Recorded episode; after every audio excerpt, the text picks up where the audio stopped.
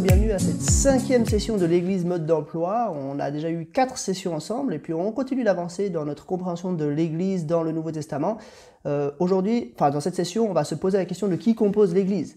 Euh, on va rentrer un petit peu plus dans le vif du sujet. Les quatre premières sessions, elles étaient là un peu pour poser des bases, définir un petit peu ce qu'est l'Église et puis quels sont ses buts. Et maintenant, on va rentrer dans l'aspect un peu plus concret. Euh, la question qu'on va se poser, c'est qui est dedans, qui est dehors? Quand on a passé, parlé de ce qu'est l'Église, vous avez peut-être remarqué que bah, on n'a pas parlé de qui fait partie de l'Église, justement parce que euh, on allait consacrer toute une session ici à parler de ça. Euh, je vous préviens que voilà, c'est un domaine où c'est pas facile d'être tout blanc ou tout noir. Euh, c'est jamais évident de définir qui est dedans et qui est dehors, mais la Bible donne des éléments assez clairs par rapport à cela et on va essayer de les voir ensemble. Il y a deux manières d'aborder la question. Euh, on peut le regarder euh, dans le domaine de l'Église universelle ou dans le domaine de l'Église locale. Alors je vais juste commencer brièvement par parler de la notion de membre de l'Église universelle et puis ensuite on parlera euh, un peu plus longuement de la notion de membre de l'Église locale. Qui est membre de l'Église universelle? Eh bien simplement les rachetés. Tous ceux qui croient en Jésus-Christ tous ceux qui croient en sa mort et en sa résurrection et qui, sur la base de leur foi, ont reçu la justice, la justification euh, suite à leur foi. Tous ceux-là font partie de la famille de Dieu, du peuple de Dieu, et par conséquent, ils font partie de l'Église universelle. Euh, j'aimerais juste vous lire euh, quelques mots qui paraissent anodins, qu'on lit souvent sans trop y faire attention, mais qu'on trouve dans quasiment toutes les épîtres du Nouveau Testament.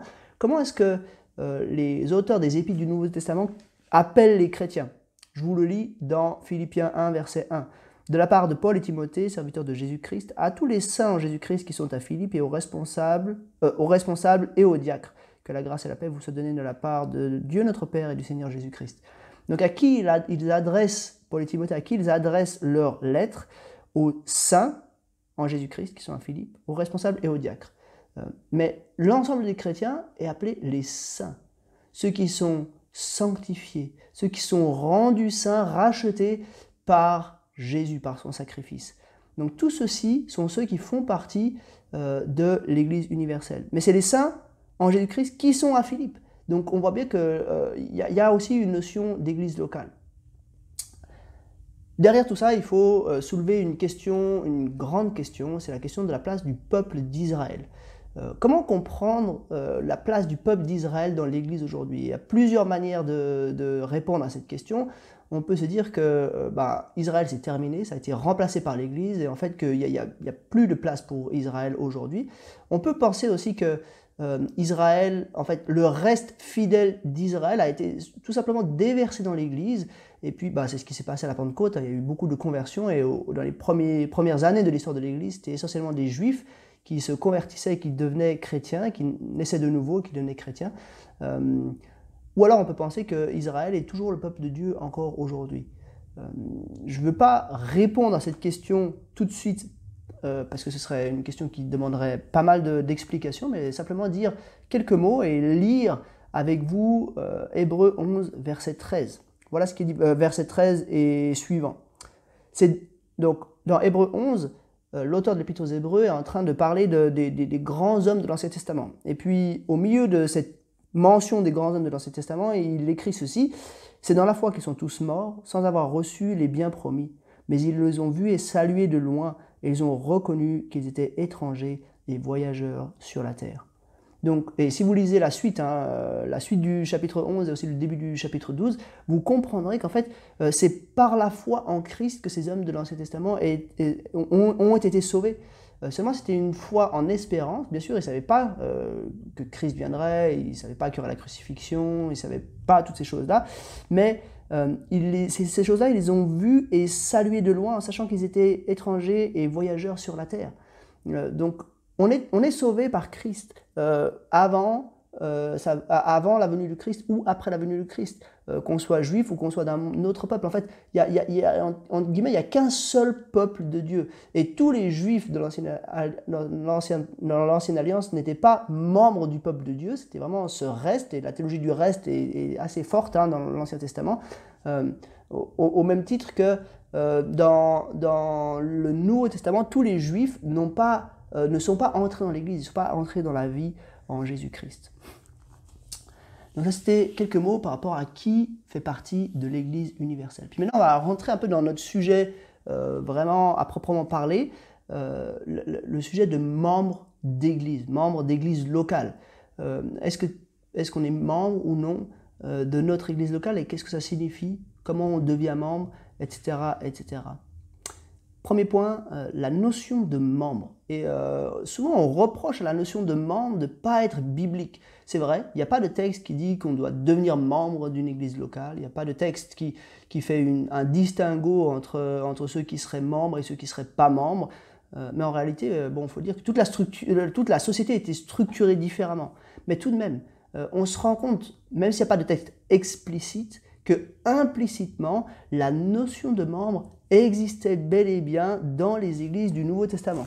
Et euh, j'aimerais juste... Euh, alors, ce n'est pas un texte qui parle du fait d'être membre, mais j'aimerais quand même lire un verset dans 1 Timothée chapitre 5, euh, le verset 9. C'est intéressant parce que c'est un, domaine qui, de prime abord, a rien à voir, mais malgré tout, ça nous renseigne un peu sur comment la notion de membre était gérée dans les, églises du, du premier siècle. Euh, c'est une discussion que Timothée a sur les veuves et le fait que l'Église était responsable de soutenir les veuves. Et il donne un peu des directives en disant que voilà, il y a, y, a, y a, des vraies veuves, puis il y a des fausses veuves, il y a des vraies veuves qu'il faut soutenir, puis il y a des, des, des, veuves qui ont, encore, qui ont de la famille qui peuvent les soutenir et c'est ça qui est prioritaire. Bref, je vous lis simplement euh, 1 Timothée 5, verset 9, où Paul écrit Pour être inscrite sur la liste une veuve ne doit pas avoir moins de 60 ans, il faut qu'elle soit, qu'elle ait été fidèle à son mari, etc. etc. Euh, on ne va pas euh, parler ici de la, question des, veuves, euh, c'est probablement un texte qui est circonstanciel à, la situation de, Timothée, mais ce qu'on voit, c'est qu'à cette notion, les gens étaient connus euh, il y avait des gens qui pouvaient faire partie de cette liste des veuves et des gens qui ne pouvaient pas faire partie. Mais ça sous-entend qu'il y avait aussi une liste des membres, en quelque sorte. Il y a des gens qui étaient éligibles euh, pour un soutien de l'Église locale et des gens qui n'étaient pas éligibles à un soutien de l'Église locale. Et là, j'ai lu ce texte-là, mais on, le voit un peu dans toutes les épîtres du Nouveau Testament. Euh, ça semble quand même assez ancré qu'il y avait euh, une différence, un peu euh, une identification de ceux qui sont dedans et de ceux qui sont dehors. Il y a des recommandations, par exemple pour des, gens qui partaient pour une autre ville et qui étaient recommandés euh, auprès de l'église locale, et, etc., etc. Donc la notion de membre semble quand même assez claire dans la Bible. Et la notion de membre s'inscrit aussi dans tout ce que la Bible enseigne sur l'Église. Par exemple, la Bible et on l'a vu quand on a parlé de, ce qu'est l'Église, la Bible parle euh, beaucoup de l'Église comme une famille.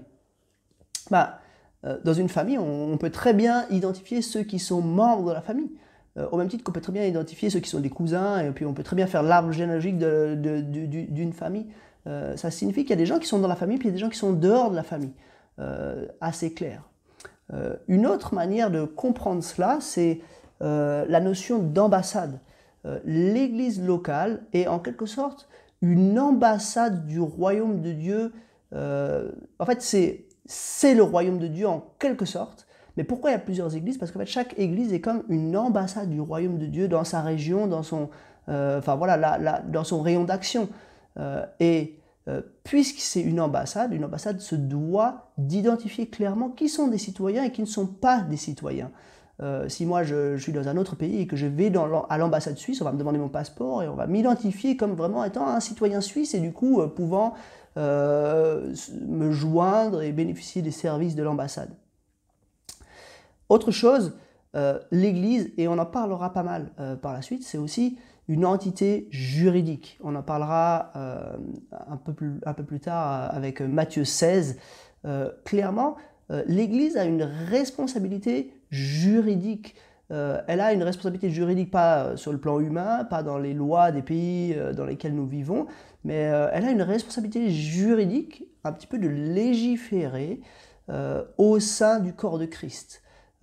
et on, voit, on, va, on va le voir hein, quand on parlera de Matthieu 16, Jésus a vraiment ordonné cette, cette fonction pour son Église. Puis, puis finalement, l'Église, c'est aussi un lieu de formation c'est un lieu de formation, mais pas à la manière dont on peut l'imaginer, pas uniquement à la manière dont on peut l'imaginer aujourd'hui. Aujourd'hui, on voit un lieu de formation, c'est un lieu de transmission de connaissances, euh, mais c'est vraiment un lieu de transformation de la personne entière, un lieu où tout un chacun va s'édifier, grandir. On a parlé de l'édification, mais c'est vrai que si euh, on change constamment de programme de formation, on n'apprend jamais rien. Il faut qu'on s'investisse dans une église locale qui va nous permettre de grandir pour euh, être au bénéfice de cette édification.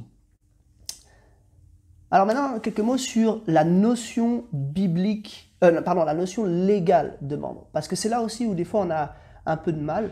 Parce qu'on peut être d'accord avec une notion biblique de membre, mais en fait, il y a aussi une notion légale dans le Code des obligations ou dans, enfin, je sais pas, dans, les textes de loi euh, de nos pays. il y a une notion légale. Alors là, il faut expliquer un petit peu. En fait, euh, il y a le statut d'association. La plupart des églises aujourd'hui ont un statut d'association. Euh, et en fait, on, fonctionne euh, d'après le modèle imposé par l'État. alors on peut se dire, mais c'est un peu bizarre parce qu'en fait, on devrait fonctionner d'après la Bible et pas d'après un modèle proposé ou imposé par l'État. c'est vrai. mais en fait, on a dans l'État enfin, l'État nous propose un modèle, une structure qui ressemble quand même beaucoup euh, à ce que la Bible euh, nous propose. Et c'est vrai que si un jour l'État, par exemple, changeait euh, les structures des associations, par exemple, on pourrait dire, je sais pas, que, que dans la loi d'un pays, par exemple, impose une cotisation euh, obligatoire de, de, 1000 francs, par exemple, pour faire partie d'une association. Alors là, on pourrait dire, mais en fait, cette structure, elle correspond plus à la vision biblique de, de l'Église, et du coup, on peut plus être dans cette structure-là, et du coup, les églises devraient arrêter d'être des associations et puis trouver une autre forme. Euh, mais donc, c'est pas qu'on obéit euh, au système, c'est plutôt qu'on trouve dans le système quelque chose qui correspond assez bien au modèle biblique, et du coup, on l'applique parce qu'on on, l'a, ce modèle-là, à disposition, et du coup, on croit que c'est euh, juste. Il y a quelques exceptions. Euh, et là, on peut imaginer hein, des, personnes qui ne peuvent pas devenir membres d'une église locale, et on peut imaginer virtuellement euh, l'une ou l'autre exception où des personnes ne pourraient pas devenir membres d'une église locale. mais c'est très rare et voilà, donc on ne peut pas dire qu'il y a un recouvrement total entre la définition biblique d'être membre d'une église locale et la, la, définition légale dans nos pays d'être membre d'une église locale. Il n'y a pas un recouvrement total, mais la plupart du temps, euh, c'est le cas. Et du coup, c'est un outil qui est bien utile euh, pour nous, pour nous structurer. Devenir membre d'une église locale. Comment est-ce qu'on devient membre d'une église locale? Et là, j'aimerais justement euh, venir sur ce texte de Matthieu 16, les versets 18 et 19. C'est un peu la, fondation de l'église locale lorsque Jésus euh, donne son, sa, toute première instruction pour l'église. D'ailleurs, c'est la première fois que Jésus va utiliser le mot église. Euh, et j'aimerais vous lire cela. Matthieu chapitre 16, les versets 18 et 19. Voilà ce que dit Jésus. Et moi, je te dis que tu es Pierre, et que sur ce rocher je construirai mon église, et les ports du séjour des morts ne l'emporteront pas contre elle. Je te donnerai les clés du royaume des cieux. Ce que tu lieras sur la terre aura été lié au ciel, et ce que tu délieras sur la terre aura été délié au ciel. Donc, euh, un petit peu le contexte, là, Jésus dit ces paroles à Pierre juste après que Pierre ait, eu cette fameuse confession. Hein. C'est la première fois que Pierre identifie Jésus comme le Messie, le Fils du Dieu vivant. Euh, et puis, juste après ça, Jésus lui dit ça, ben voilà, tu, es Pierre, et sur ce rocher, je bâtirai mon église, et les portes du séjour des morts ne, euh, l'emporteront pas sur elle. Il y a ce, truc des clés et tout ça, qui est sans doute mal compris par l'Église catholique, qui a vu dans Pierre le, premier euh, à avoir reçu l'autorité de Christ sur la terre, et puis le premier en fait d'une longue lignée de papes qui euh, ont vraiment euh, authentiquement l'autorité de Christ sur la terre. Je ne crois pas qu'il est question de cela ici, je crois plutôt qu'il est question de deux, de deux choses. premièrement, je pense que Jésus fait référence parce qu'il dit Euh, tu es heureux, Simon, fils de Jonas, car ce n'est pas une pensée humaine qui t'a révélé cela, mais c'est mon Père céleste. Et moi, je te dis que tu es Pierre, et sur ce rocher, je construirai mon église. Premièrement, je pense que Jésus fait référence à sa confession juste avant, justement. Euh, Jésus dit, ben, en fait, c'est sur cette confession-là, sur cette identification de Jésus comme le Messie, le Fils de Dieu, que je vais bâtir mon église. Mais c'est aussi sur la personne même de Pierre que Jésus décide de bâtir son Église. Mais c'est qui Pierre? Est-ce que c'est vraiment une personne qui va avoir l'autorité de Christ sur la terre? Non, je crois que euh, euh, Pierre, en quelque sorte, il représente ici l'Église. Il est un apôtre. Et puis, c'est lui qui va euh, un petit peu être celui qui va ouvrir les, grandes vannes qui vont donner naissance à l'Église. Donc, c'est comme si Pierre, bah, c'est lui qui est présent à la Pentecôte, c'est lui qui est présent euh, quand l'évangile s'ouvre aux Samaritains, c'est lui qui est présent quand l'évangile s'ouvre aux païens. Donc on voit que Pierre est là, euh, il est vraiment euh, un peu un représentant de l'Église. Donc je pense cette question de il, lit ce qui est sur la terre et ce qui est au ciel, il délira ce qui est sur la terre et ce qui est, ce qui est lié au ciel, c'est un peu une notion justement juridique. Jésus est en train de dire à Pierre, et, derrière lui, Pierre en tant que représentant de l'Église, et derrière lui à toute l'Église, il est en train de dire, euh, vous l'Église, vous, allez avoir une représentation, euh, non, euh, un rôle, une fonction juridique dans le monde. C'est vous qui allez identifier les chrétiens dans le monde. Ça signifie quoi? Ça signifie que on ne peut pas appartenir à une Église euh, parce qu'on appartient à un certain groupe ou parce qu'on habite dans une certaine région. Ça signifie qu'il y a une nécessité que l'Église reconnaisse ses membres, pas euh, le pasteur ou pas les anciens, mais que vraiment l'Église, dans son ensemble, en tant que, corps, que partie, une partie du corps de Christ, euh, c'est nécessaire que l'Église dans son ensemble reconnaisse ses membres. Et ça, ça nous indique que l'Église devrait être par nature ce qu'on appelle techniquement une Église de professants. Ça veut dire c'est une église qui est composée de personnes qui sont authentiquement nées de nouveau, qui appartiennent à Christ, qui euh, déclarent publiquement leur foi, qui sont capables de la défendre. Euh, et en fait, on, ne naît pas comme appartenant à l'Église. Et en fait, on ne peut pas, euh, voilà, on, peut pas parce qu'on habite tel village, comme c'était le cas dans certaines euh, période de l'histoire, on, habitait tel village et du coup on appartenait à telle église. Non, c'est pas le cas. C'est vraiment par déclaration publique qu'une église, enfin une église reçoit la déclaration publique de quelqu'un, elle va pouvoir identifier cette personne comme un membre ou pas un membre. Alors maintenant on va être concret. Euh, et j'aimerais parler un petit peu, euh, pour donner un exemple très clair, j'aimerais parler un petit peu de comment on devient membre dans notre église, dans l'église évangélique action publique de la Servette. Et euh, euh, faut pas voir ça comme quelque chose de formel ou de, scolaire, mais euh, plutôt c'est une liste de choses qu'on demande aux personnes qui veulent devenir membres pour satisfaire trois buts. premièrement, on veut que les gens soient des chrétiens authentiques, logique. On veut qu'ils appartiennent à Christ et qu'ils les manifestent par le baptême. Deuxièmement, on veut que les gens sachent euh, un petit peu quelles sont nos, valeurs et qu'ils y adhèrent, euh, pour pas que, bah voilà, après coup, on se rende compte qu'en fait, euh, on n'est pas du tout sur la même longueur d'onde.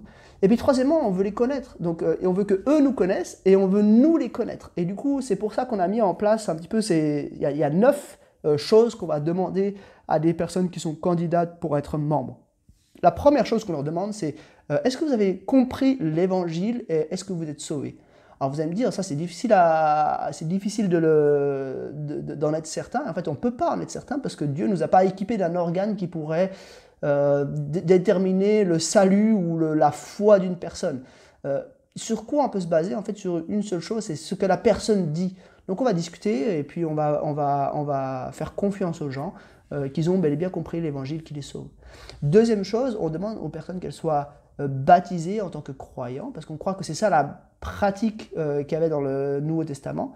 Ensuite, on demande aux gens, et là on passe dans, un autre volet, hein, euh, on veut que les gens connaissent nos valeurs et qu'ils y adhèrent.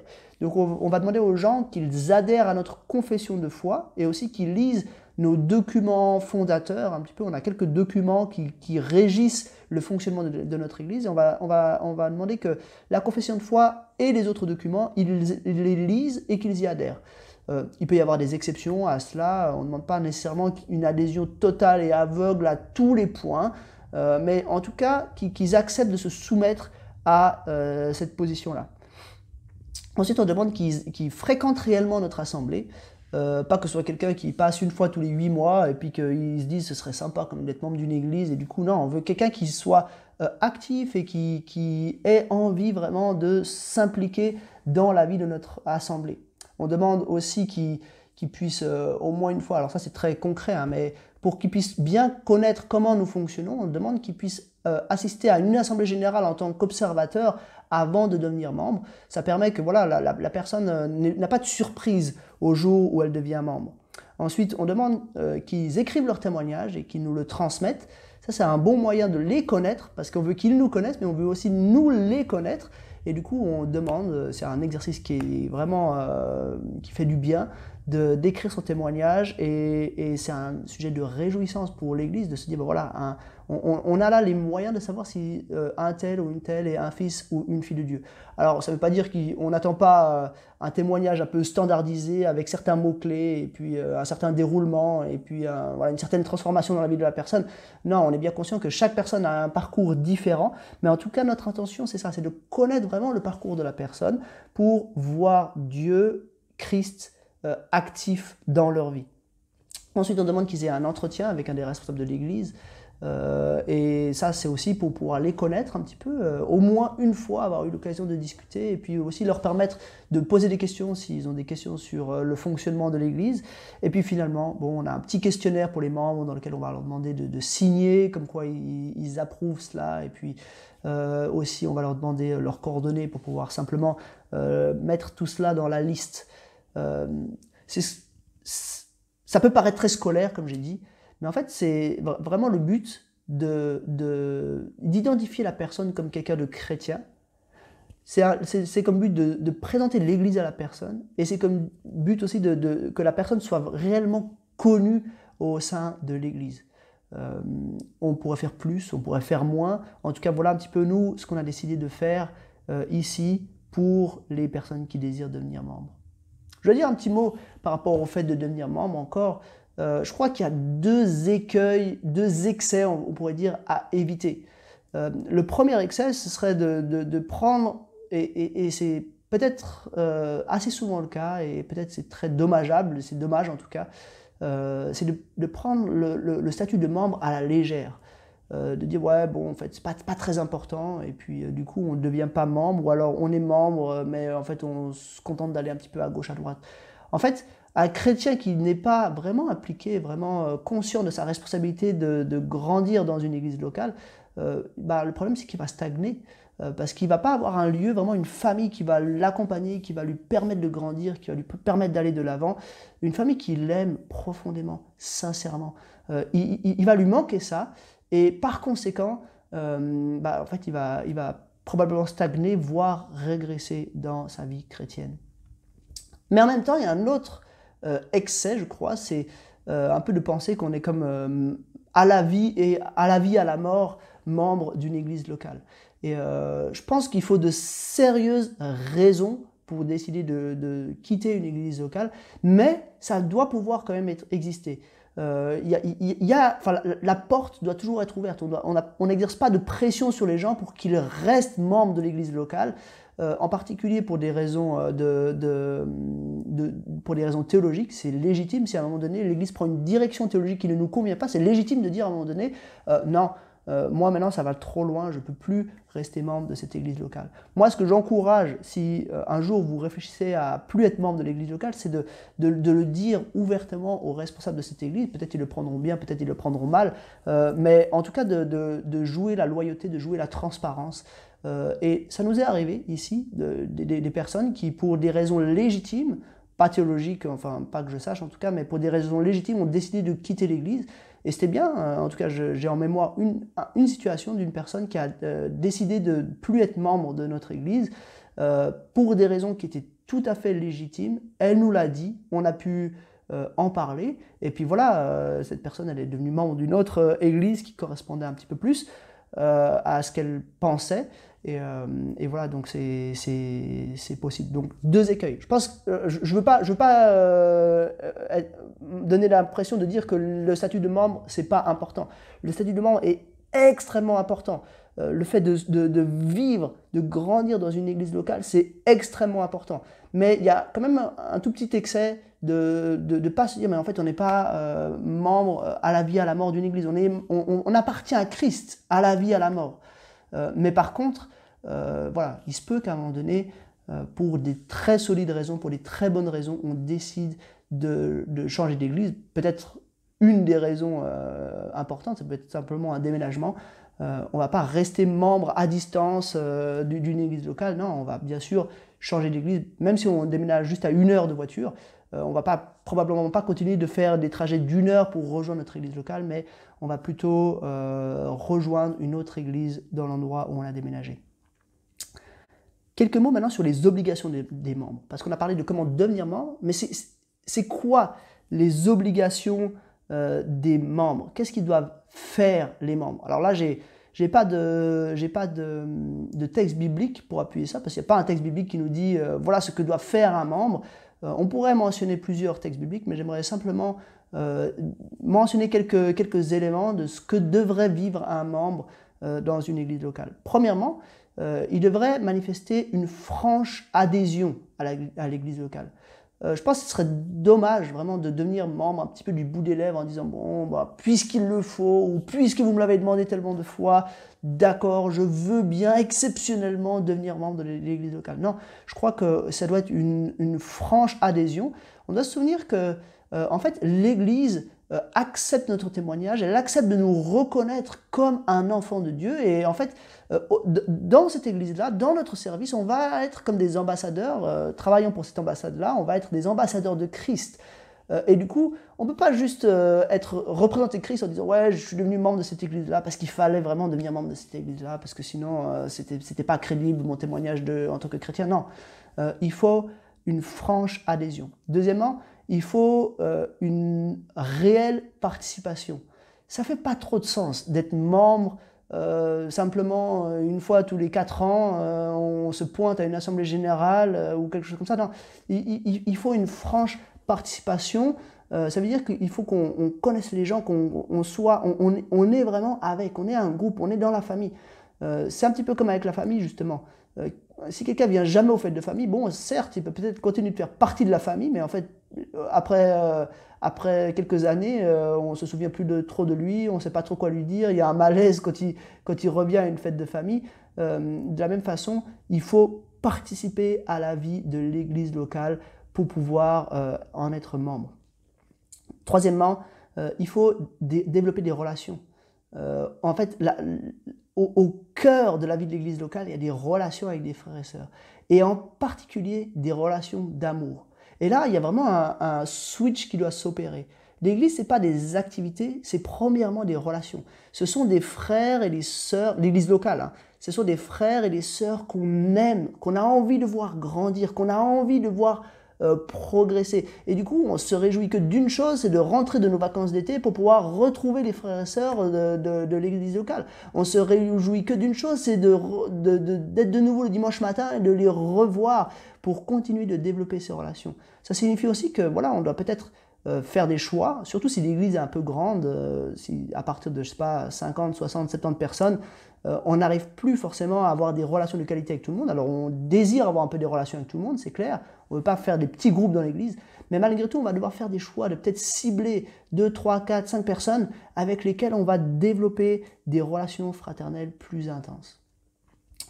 Donc, adhésion franche, participation, relation. Il y a aussi un engagement sur le plan financier. Euh, alors ça peut, ça peut paraître surprenant, euh, mais malgré tout, je crois vraiment que euh, sans que ce soit une obligation, ça devrait être un principe fort. C'est vrai, le, Nouveau Testament n'impose pas la dîme ou n'impose pas un montant qu'il faudrait donner chaque mois, mais c'est comme dans la famille, on vit une vraie solidarité, et cette vraie solidarité, elle se voit aussi par le partage des biens. Euh, dans le Nouveau Testament, on a plusieurs euh, exemples hein, de, partage des biens où certaines fois c'était une église qui soutenait une autre église, certaines fois c'était une église qui soutenait un missionnaire qu'elle envoyait elle-même, certaines fois c'était des chrétiens entre eux dans l'église qui se soutenaient mutuellement.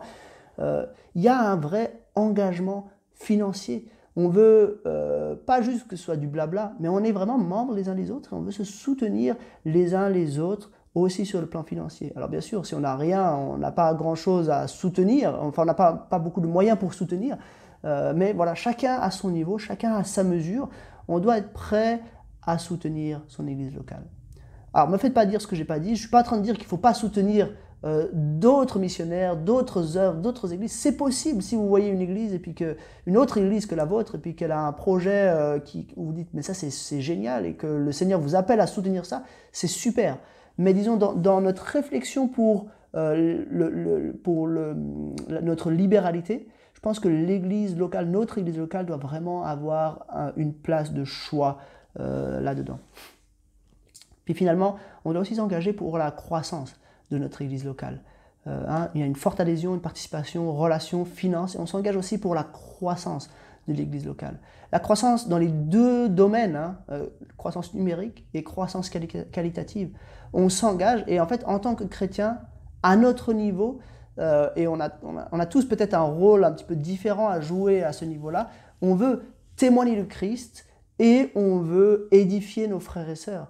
ça veut dire qu'on on, est, on est prêt à prendre du temps, on est prêt à prendre de l'énergie, à consacrer de l'énergie pour que euh, nos frères et sœurs puissent, grandir. Voilà un peu les obligations. Enfin, obligation, c'est un peu fort, euh, dans le sens que si vous ne faites pas une de ces choses-là, vous n'allez pas forcément être euh, radié de la liste des membres. mais disons un petit peu les, devoirs normaux, les devoirs habituels d'un membre d'église. Après, il peut y avoir toujours des situations d'exception. Quelqu'un qui part en mission pendant une année, bien sûr, il ne pourra plus forcément participer à la vie d'église, mais on ne va pas pour autant le radier de la liste des membres. Enfin voilà, c'est à, mettre euh, en circonstance. Maintenant qu'on a parlé de ça, il faut parler un petit peu des dons, euh, des dons spirituels. Et là, j'aimerais vous lire euh, un texte. Il y a plusieurs textes qui parlent des dons dans le Nouveau Testament, mais j'en ai choisi un dans 1 Corinthiens 12, les versets 7 à 11. Voilà ce que Paul écrit à, aux chrétiens de Corinthe. Or, à chacun, la manifestation de l'Esprit est donnée pour le bien de tous.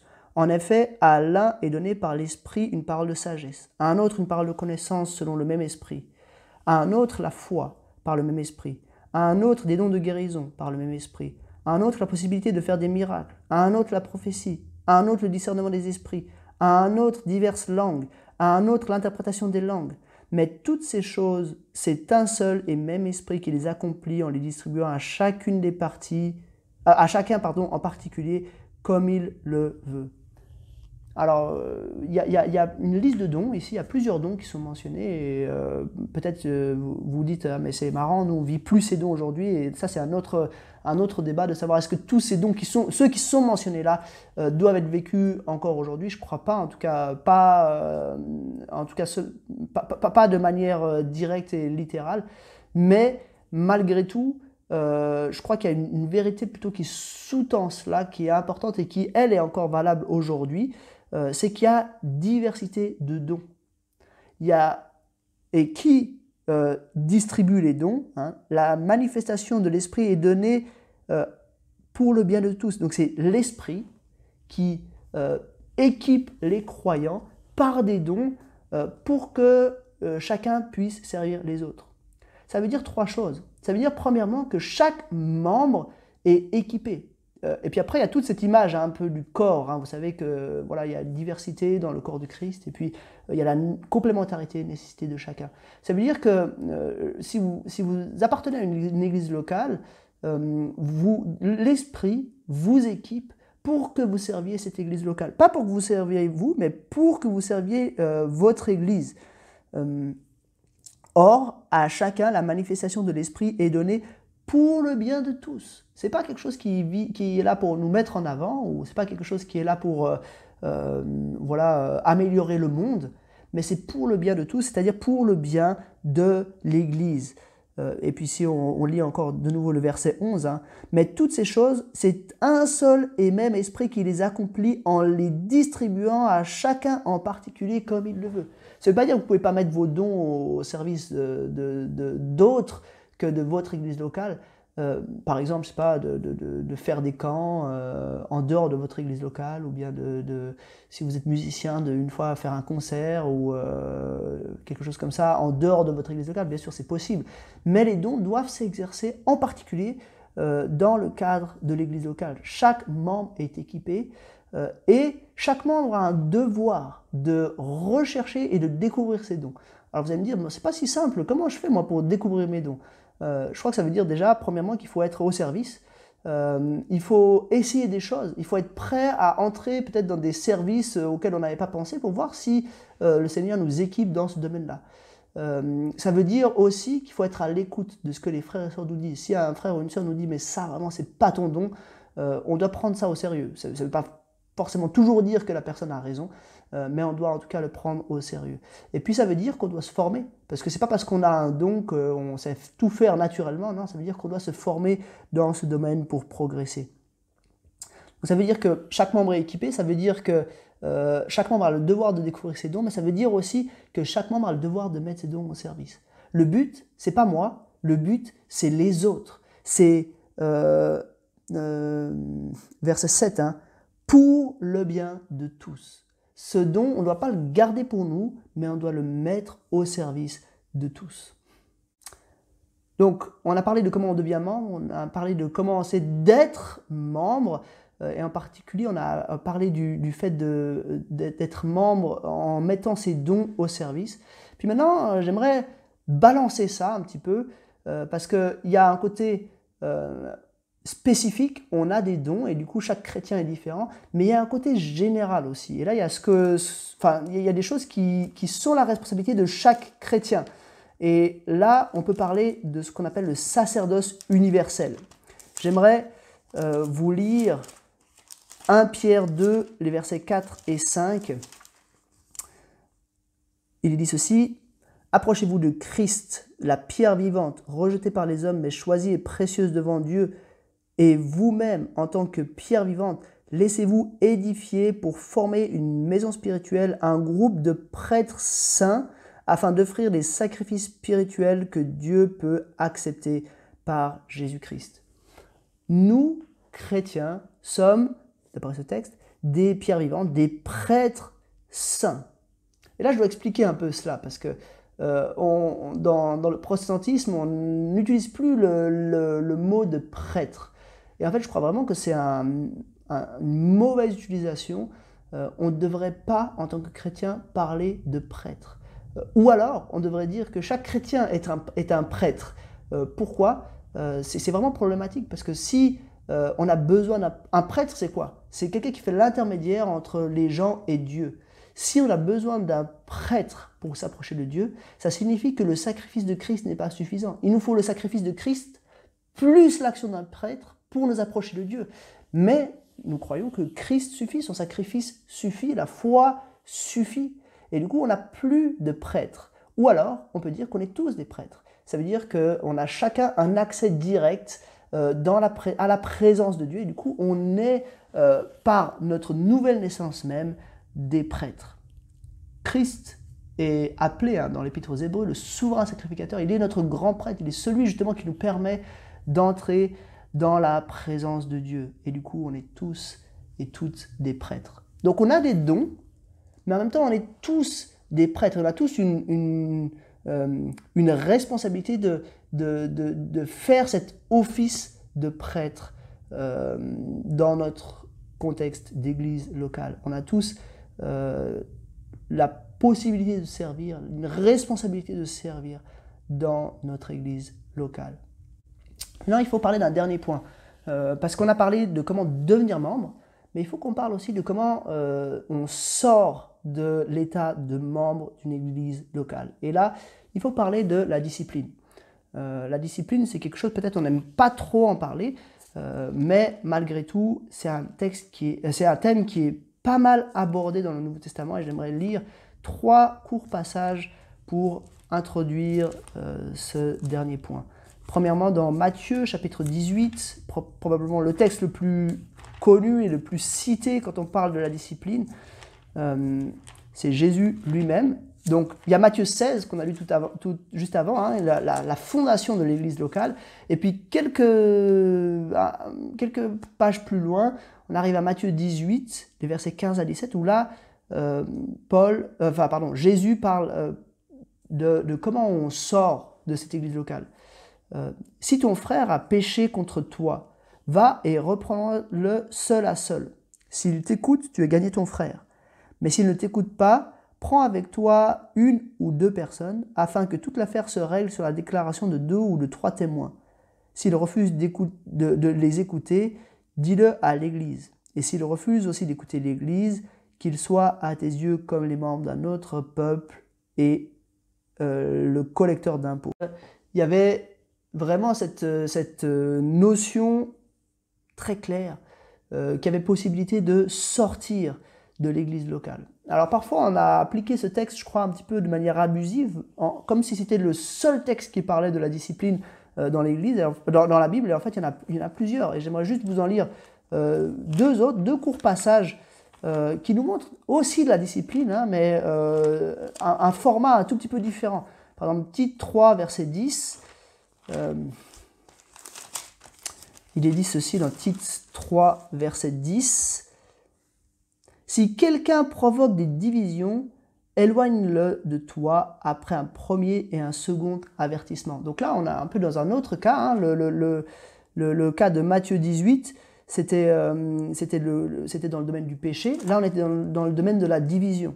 Et puis, euh, un autre passage, c'est 2 Thessaloniciens 3, 14 et 15.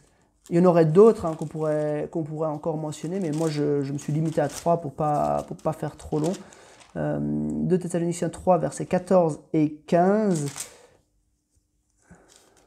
Alors, 2 Thessaloniciens.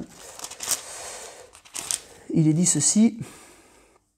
Si quelqu'un n'obéit pas à ce que nous disons par cette lettre, notez-le et n'ayez pas de relation avec lui afin qu'il en éprouve euh, afin qu'il en éprouve de la honte. Ne le considérez pas comme un ennemi, mais avertissez-le comme un frère. Donc on voit un petit peu des situations différentes et une discipline qui s'applique, mais euh, qui s'applique de manière circonstanciée, de manière différente. Alors qu'est-ce que c'est la discipline? La discipline, c'est déjà nécessaire. C'est nécessaire parfois de se séparer d'un membre. Bien sûr, un membre peut choisir de quitter une église locale, en particulier s'il part, dans une autre, part vivre dans une autre région, mais il y a quand même aussi une, nécessité de, de, pouvoir sortir un membre de l'église locale. Et la Bible mentionne au moins trois raisons, euh, pour des raisons théologiques. Euh, si quelqu'un commence d'enseigner quelque chose qui serait faux, alors euh, on a le devoir de, de, de, sortir cette personne du cercle des membres. Euh, ça peut être pour une raison morale, quelqu'un qui vivrait d'une manière euh, assumée et sans vouloir changer euh, dans une situation morale contre-biblique, on aurait la, responsabilité de se séparer, enfin, de la sortir de la liste des membres, ou alors quelqu'un qui provoquerait la division, on aurait aussi la même responsabilité. c'est pas toujours si simple, euh, c'est pas toujours noir ou blanc. Euh, ça nécessite bien souvent des avertissements. Et d'ailleurs, Matthieu 18 et euh, 1 Thessaloniciens 3, non, pardon, et Tite 3 nous, nous, nous encouragent à, avoir d'abord des avertissements, mais c'est vraiment l'endurcissement prolongé d'une personne qui va amener, euh, premièrement, euh, vers des mesures de discipline, je vais en parler dans une minute, et puis ultimement vers une exclusion. Quel est le but de la discipline? En fait, le but de la discipline, euh, pourquoi on, pratique la discipline, c'est par amour. Par amour, premièrement, pour la personne. Le but, c'est de faire revenir la personne euh, à, ce qui est bon, à ce qui euh, est juste. Et deuxièmement, le but, c'est, enfin, l'amour, c'est aussi l'amour que nous manifestons pour le reste de l'Église. Parce qu'on veut aussi protéger le reste de l'Église contre l'influence d'une telle personne. Donc il faut, il faut vraiment veiller, les personnes qui doivent mettre en place la discipline doivent veiller euh, à ne pas le faire pour se venger ou à ne pas le faire juste pour euh, sortir quelqu'un, mais à vraiment être motivé par l'amour. C'est l'amour de l'Église et l'amour de la personne qui motive à la discipline. Quelles sont les modalités de la discipline? Alors, est-ce qu'il faut aller voir la personne et puis ensuite aller voir la personne avec quelqu'un d'autre et puis après euh, aller voir, parler, de la, la situation devant l'Église entière euh, et puis ensuite euh, sortir la personne du cercle des membres? Je crois que c'est parfois ce qu'on veut faire en appliquant Matthieu 18, mais je crois qu'on voit justement dans ces différents cas qu'il y a un petit peu différents modes opératoires. Ultimement, la phase finale, ça va être la séparation totale. Euh, mais il doit y avoir des avertissements. Mais, alors que finalement, dans Thessaloniciens, il n'y a pas d'avertissement, hein. c'est tout de suite une séparation, euh, mais on n'est pas des ennemis. donc en fait, c'est qu'on considère la personne comme ne faisant plus partie des membres de l'Église, et du coup, on lui annonce l'Évangile pour qu'elle puisse revenir à l'Évangile, revenir à Christ. on ne croit pas que la personne a perdu le salut nécessairement. Si elle est à Christ, euh, elle, elle, est, euh, euh, elle est à Christ, mais ça, ça regarde la personne et Christ. Mais c'est plutôt que l'Église arrête de, considérer que cette personne a un témoignage valable. Elle, arrête de considérer cette personne comme une chrétienne parce qu'on ne peut plus publiquement assurer son statut d'enfant de Dieu. Enfin, voilà, c'est bien sûr, la personne ne perd pas le salut si elle a le salut. Mais c'est plutôt dans une dimension de représentativité. L'Église euh, ne crédibilise plus cette personne pour qu'elle représente Christ dans le monde. Euh, voilà un petit peu la logique. Bien souvent, on va avoir recours aussi à des mesures de discipline avant de, vraiment exclure quelqu'un. On va peut-être euh, lui parler, lui parler plusieurs fois, lui parler de plusieurs manières, par plusieurs personnes. Euh, et puis parfois, on va, euh, voilà, pour protéger euh, l'Église, si c'est une personne qui a des responsabilités, on va peut-être lui retirer ses, responsabilités jusqu'au jusqu'au jour où, si vraiment la situation dégénère, on arrivera à une exclusion totale. Alors, je vous rassure, et grâce à Dieu, c'est pas quelque chose qui arrive nécessairement tous les jours. c'est quelque chose qu'on ne souhaite pas du tout, mais malgré tout, c'est euh, nécessaire d'y obéir pour au moins deux raisons. Premièrement, parce que la Bible en parle et Christ lui-même en parle. Et puis deuxièmement, parce qu'on en a parlé, hein, quand on a parlé de la nature de l'Église, l'Église est sainte. Et on veut se battre pour la sainteté de l'Église. C'est pas à nous euh, de, gérer la sainteté de l'Église, c'est Dieu qui le fait.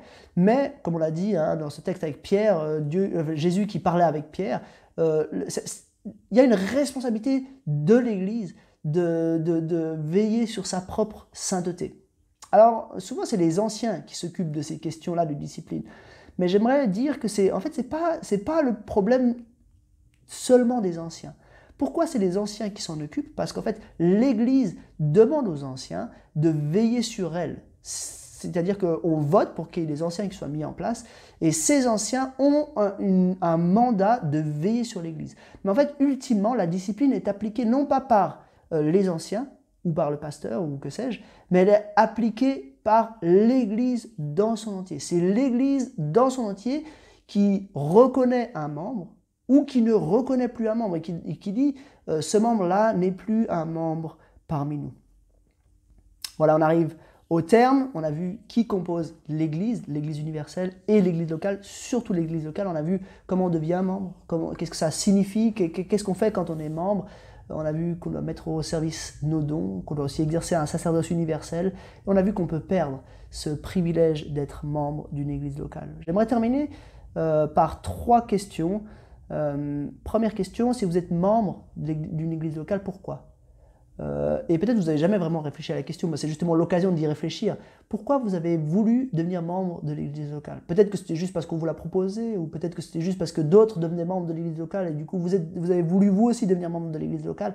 Mais posez-vous la question plus profondément. Pourquoi vous avez voulu représenter Christ au sein de cette famille-là? Euh, mener la réflexion pour vous-même. Peut-être que vous aurez beaucoup d'idées, peut-être que vous n'aurez pas beaucoup d'idées, mais c'est n'est pas dramatique. Euh, mais au moins de réfléchir à cela une fois, c'est quelque chose d'important. Deuxième question, si vous n'êtes pas membre, pourquoi? Peut-être que vous n'avez jamais eu envie, ou peut-être que vous n'avez jamais ressenti le besoin d'être membre de l'église locale. Et c'est vrai, il se peut que vous soyez dans un de ces cas de figure un petit peu entre deux, où euh, vous, êtes bien impliqué dans la vie de l'église locale, mais vous n'êtes peut-être pas un membre administratif.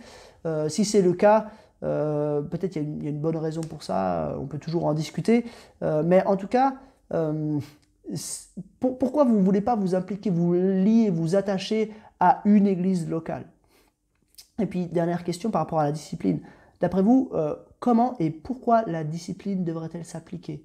Si vous êtes membre, euh, est-ce que vous êtes prêt à vivre, à appliquer l'Église locale, à désirer la sainteté de l'Église parce que Dieu est saint, à désirer la sainteté de l'Église au point d'entrer de, dans un processus de discipline? Voilà, c'est trois questions pour vous permettre de continuer la réflexion et je vous dis à bientôt pour une prochaine session.